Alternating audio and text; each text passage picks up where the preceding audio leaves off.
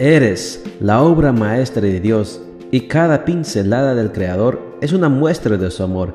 Presentamos la lectura devocional para damas, Pinceladas del Amor Divino, escrito por Erna Alvarado Poblete en la voz de Ruth Vargas desde Estados Unidos para todo el mundo de habla hispana. Muy buenos días querida amiga. El Señor te bendiga y te guarde. Hoy es sábado 28 de agosto.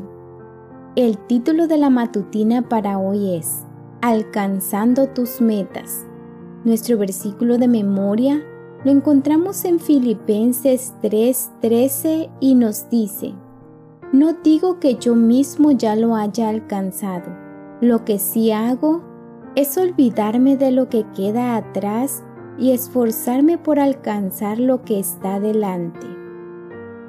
Algunos corredores aseguran que la llegada a la meta se lleva a cabo antes de la carrera, es decir, que es durante el tiempo de arduo entrenamiento cuando el atleta cristaliza sus pensamientos y da forma e imagen a su triunfo.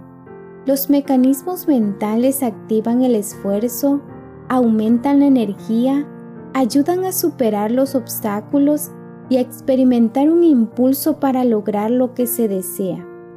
Dios le dijo a Josué, Nadie podrá hacerte frente en todos los días de tu vida. Como estuve con Moisés, estaré contigo. Josué 1.5 Estas palabras no solo reforzaron la confianza de Josué en Dios, también lo motivaron a desarrollar un plan para lograr la conquista. El relato bíblico lo confirma al mencionar la orden de Josué a los oficiales del pueblo Id por el campamento y dad esta orden al pueblo. Preparaos comida, porque dentro de tres días pasaréis el Jordán para entrar a poseer la tierra que Jehová nuestro Dios os da en posesión. Josué 1, 10 y 11.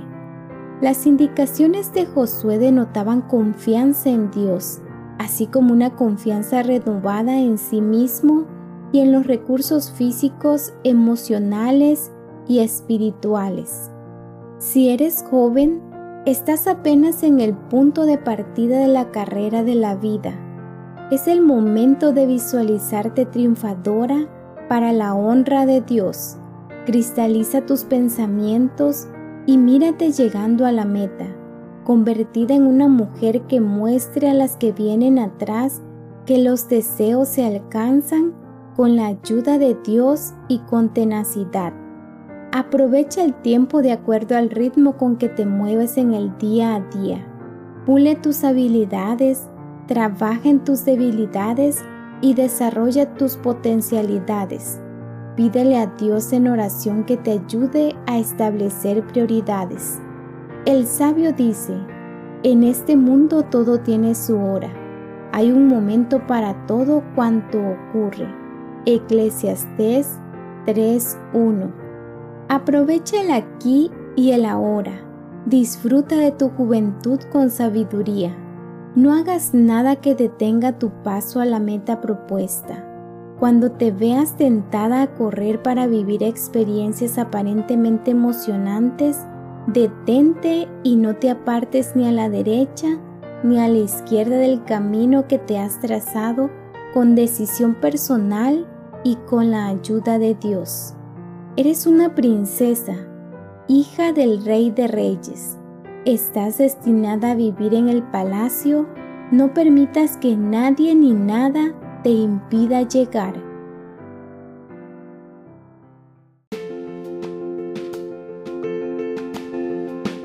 Les esperamos el día de mañana para seguir nutriéndonos espiritualmente. Bendecido día.